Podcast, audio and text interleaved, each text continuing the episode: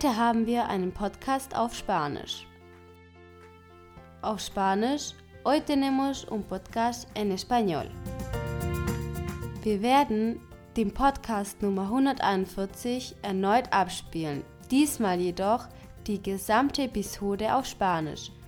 Wie gesagt, haben wir in der Podcast-Notizen oder auf der Webseite die Übersetzung von dem Spanischen, von was ich sage, im Deutschen. Im Podcast der letzten Woche sagte mir ein Zuhörer, dass ein Wort normalerweise falsch ausgesprochen wird. Dies ist das Wort Mallorca. Mallorca spricht man mit zwei Ls aus. Ähnlich dem J im Deutschen und nicht mit einem L.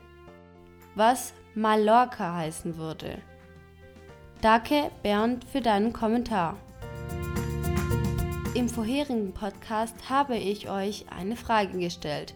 Was bedeutet Cachorro? Wir sehen es gleich im Abschnitt Wort des Tages. Aber bevor, aquí aprendemos español, pero sobre todo venimos a pasar un buen rato.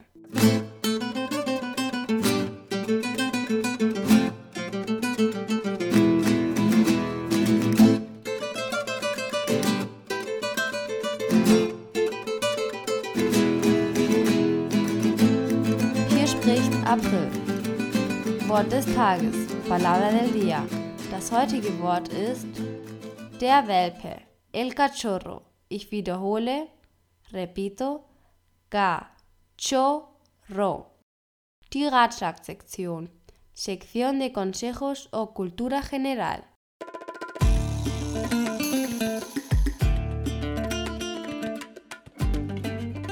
Beginnen wir mit dem Podcast auf Spanisch.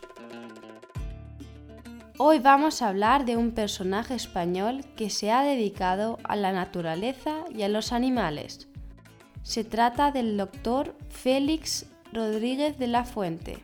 Fue un naturalista de los años 70 y 80 que hizo cambiar la manera de pensar de los españoles en relación a sus animales y su protección. Félix fue para los españoles como Cousteau para los franceses, o como las leyendas de la televisión alemana Bernhard Grzimek oder Heinz Sielmann. Félix fue el hombre de los animales por excelencia. Durante su tiempo no había programa mejor que el suyo. Hoy en día todavía dicen sus oyentes que no se ha realizado un programa de animales mejor que el de Félix Rodríguez de la Fuente. Se dedicó gran parte de su vida a describir los animales de la península ibérica, el lobo, el lince ibérico, el muflón, el oso ibérico, etc. También hizo algunos episodios en Sudamérica, y Norteamérica. Realizó una enciclopedia de la fauna y vendió millones de ejemplares en España. Si te gustan los animales y quieres aprender español, sus cuadernos de campo es lo mejor. Son unos cuadernos pequeños donde apuntaba las características de los animales. Están llenos de dibujos y la explicación de los animales va en español. Hoy en día se pueden comprar esos cuadernos en Amazon España o de segunda mano. Dejo un par de enlaces en la web. Si vais a visitar algún mercadillo en España y os encontráis alguno de estos libros, los recomiendo sin duda para los amantes de los animales. A Félix se le llamó el amigo de los animales.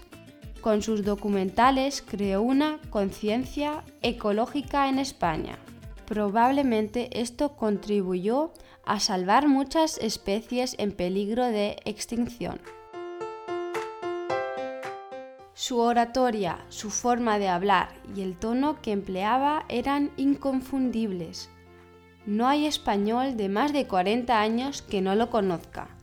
Félix fue una de las personas más influyentes entre una generación que aprendió a ver el medio ambiente de otra forma gracias a él. Su imagen se asocia a los halcones y los lobos y protegió a estos para evitar su extinción. Pero también defendió al oso ibérico, al lince, al águila real, al águila imperial y al muflón.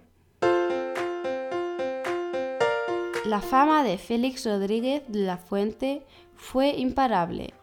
Entre 1973 y 1980 realiza su serie más famosa y reconocida, El hombre y la tierra, y también la más reconocible por su sintonía de tambores, sus imágenes de un sol brillante y el movimiento continuo de hombres y animales.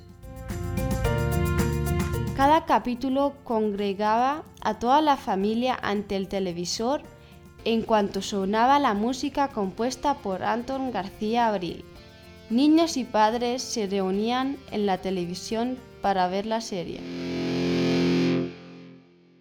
Cuando murió, muchos jóvenes y padres lloraron por su muerte. Incluso hasta un grupo de música infantil le compuso una canción en su honor.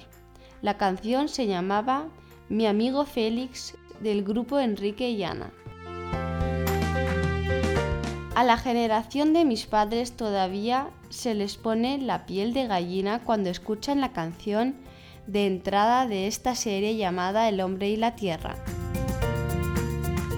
La Academia de las Ciencias y las Artes de Televisión Española eligió en el año 2000 la serie El hombre y la tierra como la mejor producción de la historia de la televisión en España. En Alemania también se retransmitió la serie durante los años 79 al 81 en ARD y más tarde en diferentes cadenas alemanas. ¿Visteis alguna vez esta serie española en Alemania? Escribidme a abril.abrilfm.com. Contarme vuestros comentarios y decidme si os gustó. Tú puedes ver hoy todavía la serie en internet, en español. Dejo los enlaces en la página web. Su legado, un mensaje que es hoy en día todavía actual, preservar la naturaleza y amar a los animales.